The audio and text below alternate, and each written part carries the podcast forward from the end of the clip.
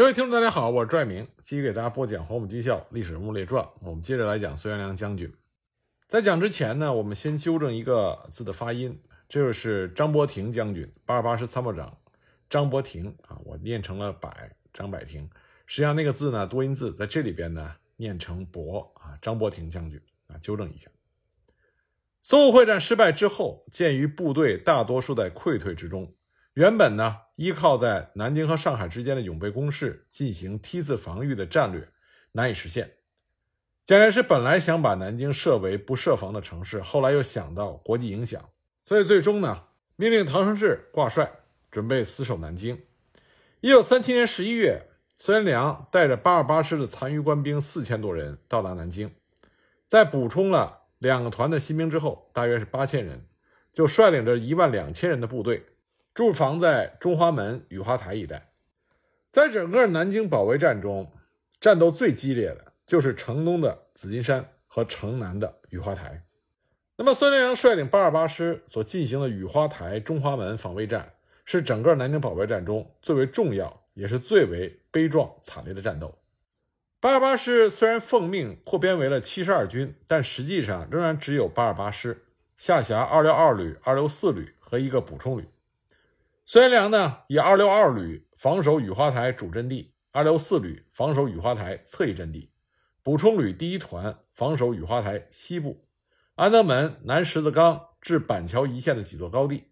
那补充旅第二团防守中华门及中华门东侧到武定门的一线城墙。孙元良把他的指挥部设在中华门的阵地上。对于来犯的日军对手，当时日军的总指挥官松井石根。孙元良在日本求学期间曾经有过接触，他在回忆录中提到，松永这个人，我在1927年8月间曾经在东京的日本参谋本部里见过他。那时我到日本还不久，希望入日本陆军大学求学，届时师亲笔写了一封介绍信给我，要我当面交给他，托他帮助我进日本陆大。他当时是参谋本部的第二部部长，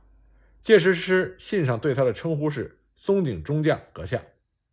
我见到他的时候，第一个印象是老而瘦，第二个印象是他刻意的模仿一些德国军官的派头。十二月九日，日军华中方面军集中了第六师团、幺四师团的主力，配属着轻装甲车两个中队、战车一个大队、野战重炮一个连队、独立山炮一个连队，约四万多人，向雨花台发起了猛烈进攻。驻守雨花台的八二八师，这个时候人员和装备都不完整，只能靠着二十来门八十二毫米迫击炮和四门七十五毫米山炮顽强死守。八二八师当时打退了日军数十次的疯狂进攻，并且组织了数百人的敢死队主动出击日军。在日军战史第六师团转战实录南京篇里，日军写道：“敌军自始至终非常的顽强，自袭击开始已经三个小时。”虽有时退向远处，可随着军号升起，敌兵又呜哇呜哇，令人恐怖的呐喊着冲上来。即使被击中了，仍然向前冲过来。日军第六师团第四十七联队的战史记载是这么写的：这个战场的中国兵与华北作战时的对手判若两人，勇猛无比，而且他们的狙击技术不可小觑。在蛛网般纵横交错的阵地，每个据点都在顽强的战斗。十二月十日午后，攻势加剧。日军在以战机和大炮轰炸扫射之后，由两侧以坦克开路，发动猛攻。日军坦克一直冲到了山岗上，才被反坦克战壕阻挡住。八二八师守军官兵没有反坦克炮，只能用集束手榴弹，在近距离炸毁日军的坦克。日军战史中写道：城墙和野战阵地上配有无数坚固的碉堡。摆出集中全部火力迎击日本军的架势，使得勇猛无比的日本军也不能像先前那样简单的进攻了。平日就配置完备的火线，又夜以继日的得到进一步的增强。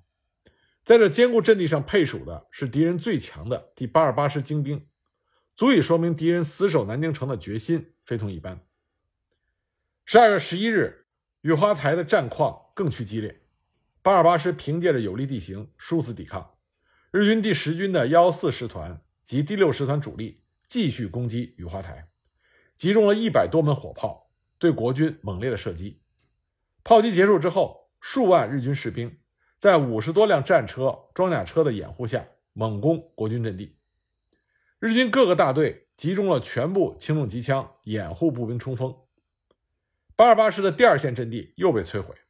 守军被迫据守核心阵地。日军幺幺四师团的右翼部队开始攻击中华门，城门被炮火击毁，少数日军一度突入城内，但是被八二八师据守城垣的部队消灭。当时日军简直是打疯了，一天二十四小时不间断的猛烈进攻中国军队的阵地。后来根据日军的史料，我们知道，攻下南京对于很多日军的军官来说，这是无与伦比的战功，所以日军进攻的猛烈程度。是前所未有的。十二月十二日清晨，沿着京武铁路进攻的日军逼近到赛虹桥，雨花台成为日军的主攻方向，战况趋于白热化。为了固守雨花台，孙元良命令二六二旅旅长朱赤带领五二四团和军补充旅四个营两千多人增援雨花台。当天，八二八师朱赤、高日松两位旅长，韩宪元、李杰、林品章三位团长。和黄琦、傅一言、周红、苏天俊、王洪烈、李强华等十一位营长殉国，据守雨花台的八二八师六千多名官兵伤亡殆尽。雨花台上的八二八师官兵和他们留守上海的袍泽一样，坚守到了最后一刻。阵地失陷，非不为尔，实不能也。雨花台之战是八二八师的终结之战。十二月十二日中午前后。在猛烈炮火的轰击下，日军攻破了中华门，南京失陷已成定局。在吉林兵工厂，中国守军阻击日军的期间，八二八师二六二旅的代理旅长廖灵奇率领了一千多名轻重伤员和部分的护卫士兵以及工兵营，试图退回中华门内，但是中华门的城门已经完全堵死，无法进城。孙元良指示他们绕城而走，从其他城门进城。这一千多人迅速地绕城北上。几次冲破了日军阻击与围追，最终入城，到达义江门，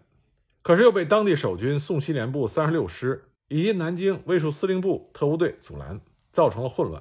后来孙元良亲自赶来协调，这才得以通过，到达长江边，利用八二八师辎重营两个连控制的三百多艘木船，于十二日下午五时左右渡过了长江。孙元良在护送伤员出义江门之后。自行返回了中华门前线，率领驻守中华门内的八二八师补充旅第二团的残部约一千人，坚守中华门东侧到武定门一线，利用城墙和复杂的街巷，抵挡和滞留入城的日军，掩护全军撤退。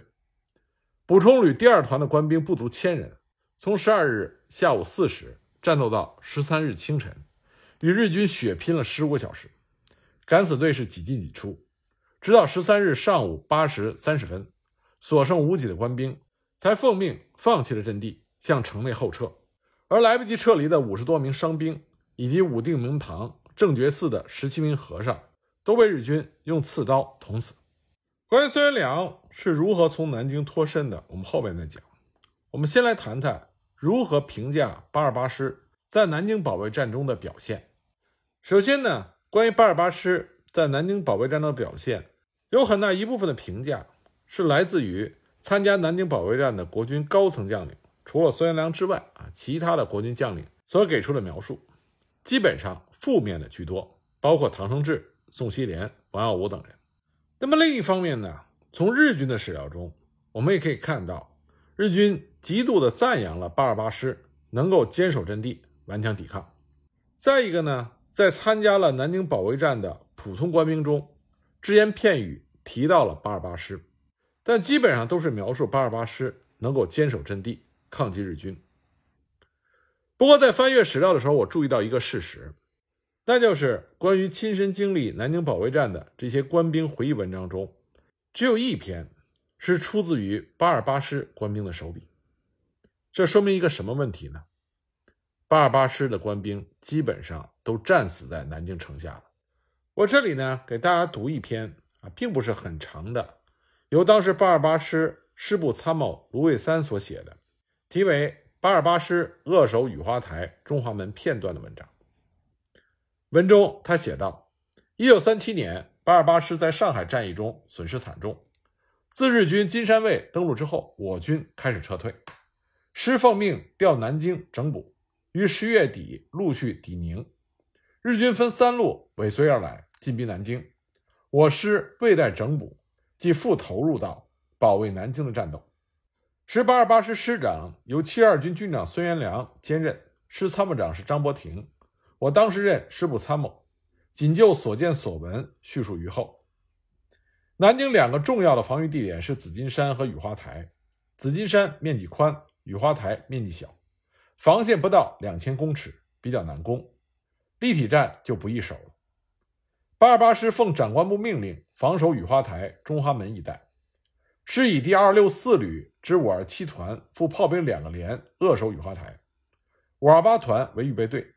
前线并附工兵一营，通信营两个连，辎重营两个连。第一线守军在三千五百人左右。又以第二六二旅守中华门至光华门一线成员，这一线本来是第八二七师的防地，因该师并没有进入阵地，于是由五二三团和五二四团接防。十二月九日，日军猛攻光华门，上午第九师团的一个大队在损失了三百人左右以后，攻进光华门。五二四团一个营增援上去，参加了夺回光华门的战斗。下午，敌军再次以坦克冲锋。并增援了一个大队的兵力，光华门再度告急。五二四团一个营中两连牺牲了约三百人。黄自强排长在连长、代理连长先后阵亡的情况下，率领十七名全连残存的士兵撤离了战场。雨花台的战况自九日上午敌一个连队遭受惨重失败之后，又增加了一个连队猛冲我阵地。午后，二六四旅旅长高志松亲率。第五二八团两个营增援该地，敌人横尸六七百具，被打退。十日从早晨七时起，敌机和大炮轰炸扫射之后，即以两个大队由两侧猛攻雨花台，双方死伤惨重，我军仍然坚守不动。可惜我方炮兵阵地在山府后面，没有很好的发挥威力，不曾给敌军以破坏性的打击。十一日战况更加激烈，二六四旅全部上了火线。另附工兵一个营也参加了战斗，敌人一次次的冲上了山顶，一次次的被打了下去。在三天的战斗中，敌人付出了数千具死尸的代价。正如十二月三日师长孙元良在金陵大学外面旷地阅兵时说的：“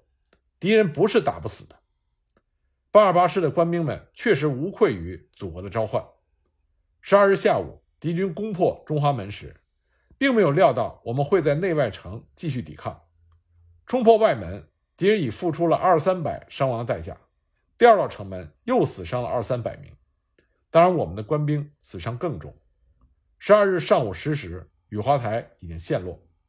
二六四旅新任的旅长廖令奇，本不到两千人的残兵，包括工兵营在内，绕城而走，终于到达了下关江面，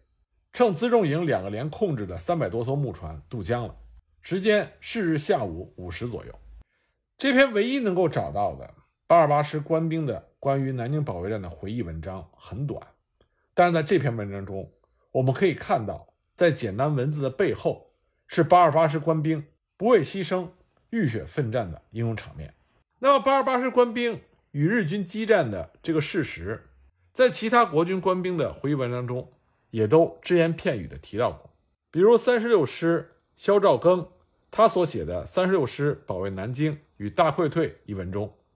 就曾经写到：十二月十一日，日军猛攻中华门，我在中山北路三牌楼碰见了相识的八二八师工兵营的连长卢华林，他的左臂被日军的炮弹打断，在痛苦中，他对我说：“日军百余人冲入中华门的一个缺口，已被我军消灭，现仍在中华门外激烈的战斗中。”可是呢，在国军战史以及国军高级将领关于南京保卫战的描述中，却对八二八师的悲壮作战有很多不实之处。比如说，国军战史在很长的一段时间里，把攻击南京城的日军部队说成是两个师团。国史馆收录的南京卫戍司令长官唐生智于十二月十一日的报告中写着：“当面敌约两个师团以上。”附强大的炮兵、战车、飞机，对我全线整日猛攻。他在南京保卫战战斗详报也有类似的说法。他写道：“事实以第九师团全部为主力，约两师团之敌军，配有强大的炮兵及机械化部队等等。”但实际上，十二月十日开始攻击南京城的日军部队一共是四个师团，由东至西分别是第十六师团、第九师团、第幺四师团和第六师团。而在这其中，整个幺幺四师团是在进攻八二八师守卫的雨花台一线。不仅如此，还加上了第九师团的第十九联队，还有第六师团的三个连队。也就是说，四个师团。十六个步兵连队中，有八个步兵连队是压在了八二八师的防御阵地上。这也是为什么孙元良曾经愤然地写下：“他说，战争进行到十二月十二日，东南郊的要地紫金山、天宝城、明孝陵、雨花台都已经陷落，守兵全部牺牲，敌人战车直抵中华门口，敌步兵逼到城根之下，情况险恶。但配置在其他方面的绝大部分友军（括号）。”宋希濂的三十六师还是悠悠然无所事事，未曾放过一枪。正因为孙元良这么写，再加上宋希濂曾经下令用机枪阻挡八二八师撤下的官兵渡江，这就让孙元良和宋希濂之间产生了不可调和的矛盾。那么，宋希濂的三十六师是不是没有面对日军的猛烈进攻呢？同样是在三十六师，肖兆庚。所写的关于三十六师保卫南京与大撤退一文中，他开篇就有着很简单的一句话。他说：“因日军侵犯南京时，主力指向雨花台和中华门，因此第三十六师守备地区没有什么战斗。”这也就印证了孙元良所说的那番话。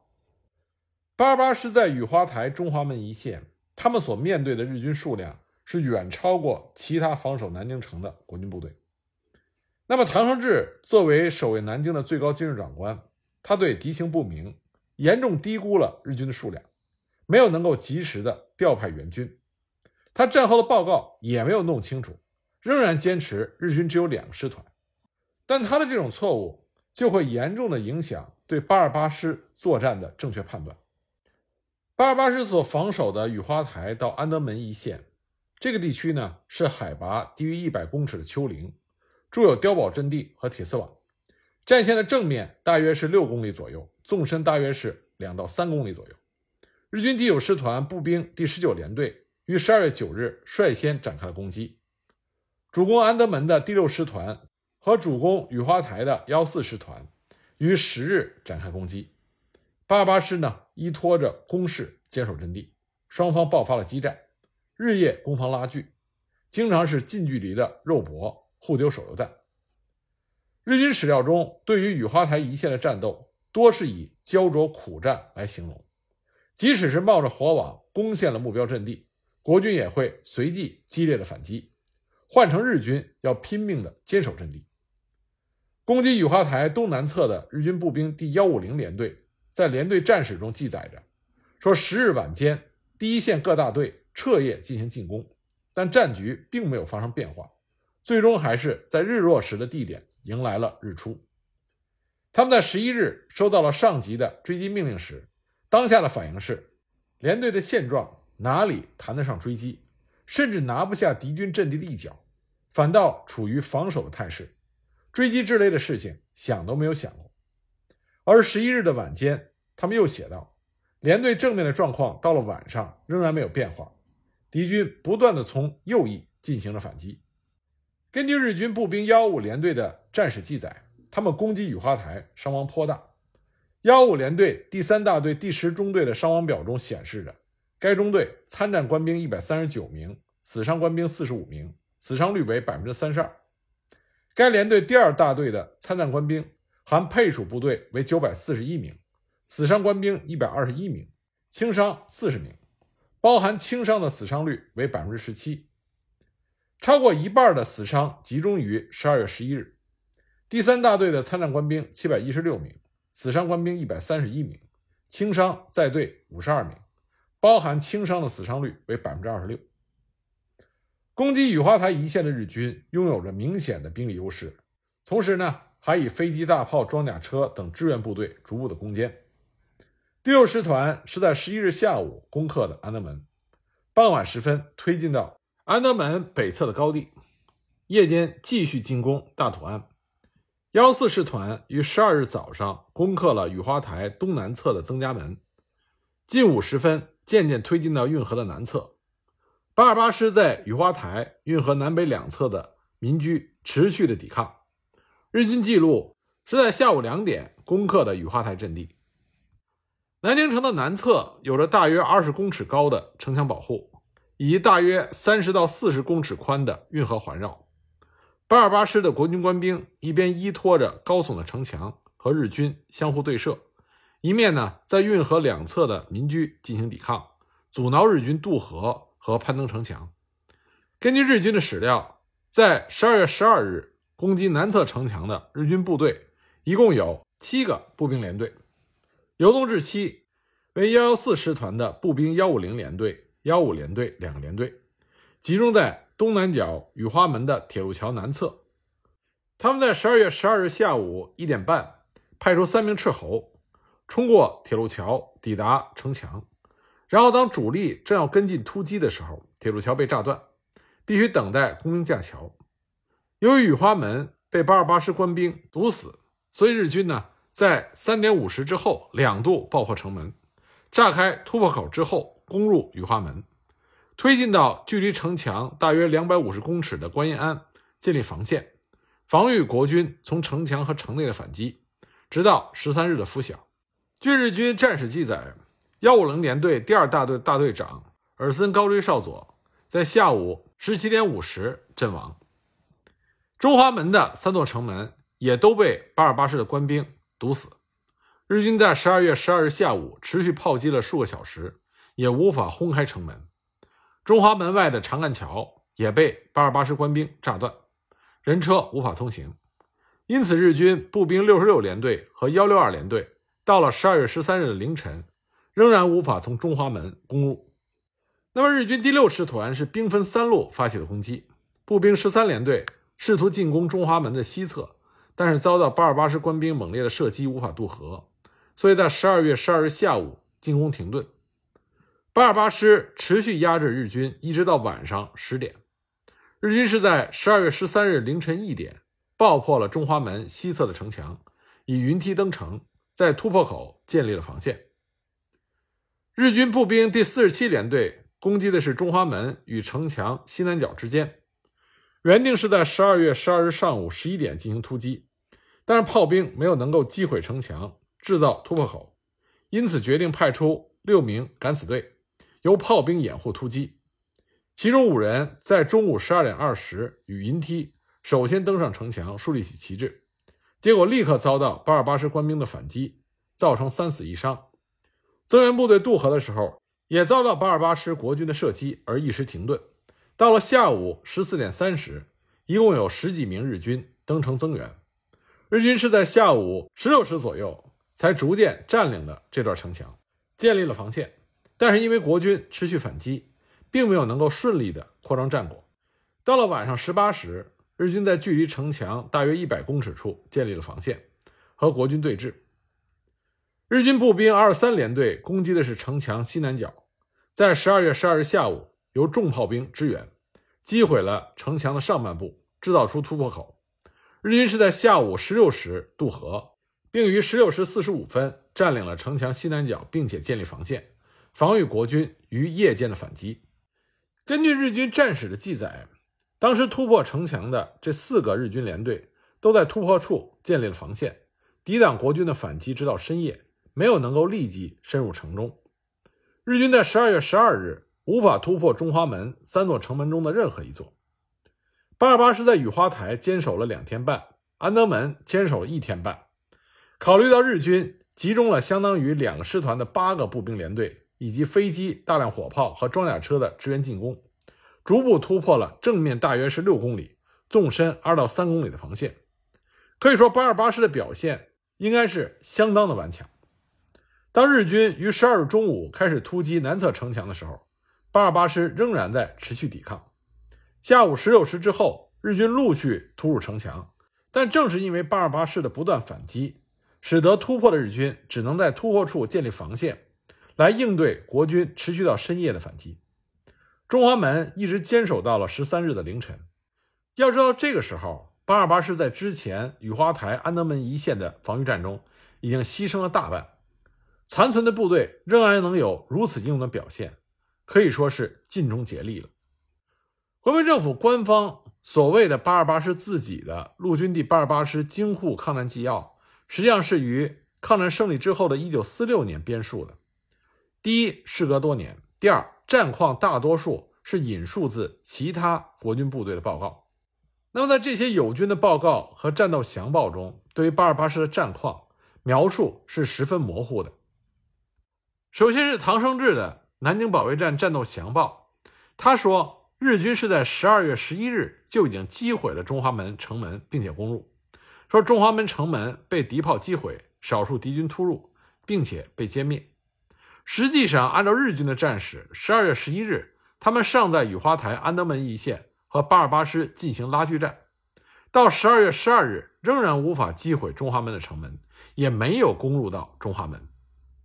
其次呢，在八二八师西侧防守的五十一师师长王耀武。在第五十一师战斗详报中宣称，五十一师不但遭遇到了日军主力，还因为八二八师于十一日中午就放弃了雨花台，使得该师腹背受敌。而按照日军战史档案的记录，日军主力当时集中攻击雨花台、安德门的八二八师，只以两个中队攻击五十一师的防守地点。到了十二月十二日的上午，才突破了雨花台的东南侧，当天下午才攻克了雨花台。那最离谱的描述是，有人宣称八二八师仓皇撤退的时候，在城墙上留下了云梯，并且来不及关闭城门，导致日军三百多人跟随着进入到中华门。唐生智等人在十二月十四日的报告中就说，十四时雨花台中华门突入敌人三百多人。南京保卫战战斗详报则叙述说，十二日八二八师退入城内，部队混乱异常，云梯城门关闭不及。为敌侵入约三百多。宋希濂在陆军第七十八军南京会战详报中是说，午后一时，我八二八师部队由城外爬城入内。唐生智在十二月二十四日的报告中又说，第八二八师退由中华门、雨花门入城，而敌人小部已由雨花门侵入，此应负最大责任也。但是这些描述在日军的档案中却没有丝毫的记录。日军是在十二月十二日近午时分抵达运河南岸，预备渡河突击。日军炮兵此时正在射击城墙、城头，掩护部队，并且想制造突破的缺口。如果八二八师撤退的官兵是用云梯爬进城内，这必然会成为非常明显的活靶子。可日军完全没有提到这样的情况，反而提到的是国军在运河两侧持续抵抗，中华门的三座城门和雨花门。被国军堵塞，桥要被炸断，实际并没有出现来不及关闭城门被日军侵入的情况。另外呢，在王耀武的战斗详报，他宣称八二八师临阵逃脱，没有防守城墙，使得日军两百多人登城。到了午后二时，敌爬墙登城者约二百多名，我左翼守军又复不战而退，导致东段成员无一人防守。那么日军的档案记录是，日军步兵四十七联队的敢死队。于中午十二点二十，在该段城墙用云梯登城，遭到了国军猛烈的攻击，增援部队也遭到国军射击。到了下午十四点三十分，共有十余名日军登上城墙。格林的步兵十三联队遭到国军的压制，无法渡河。晚间国军还试图反击。那么，国军将领的报告和日军的档案记录形成了差异很大的两个极端。但是，随着现在。我们看到越来越多的中日双方关于抗日战场的记录，那么日军的战史档案中关于他们对手的描写，基本上可信度比较高。另外呢，根据日方的记载，雨花台的国军守军阵容严整，军纪森严，他们专门记录到，孙元良下令逃兵一律枪杀，另有一条命令，战斗开始之后，任何人不得离开阵地上公路。因为有逃跑之嫌，公路上如果有人，督战队立即可以开枪射杀。八二八师官兵在雨花台、安德门一线，包括后来的中华门，奋勇杀敌，死战不退，前仆后继，为国捐躯。不能因为他们的幸存者过少而被我们忘记。我们这里再强调一下，在南京城，八二八师的两位旅长，二零二旅旅长朱赤，二六四旅旅长高志松，三位团长，团长韩宪元、李杰、华品章，中校参谋赵寒星，营长黄琦、傅仪亭、周红、苏天俊、王洪烈、李强华。这么一大批军官都战死沙场，最终英勇壮烈殉国的官兵人数达到了六千多人。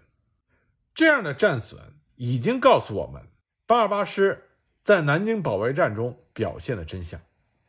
让我们记住这支英勇部队——国民革命军八二八师，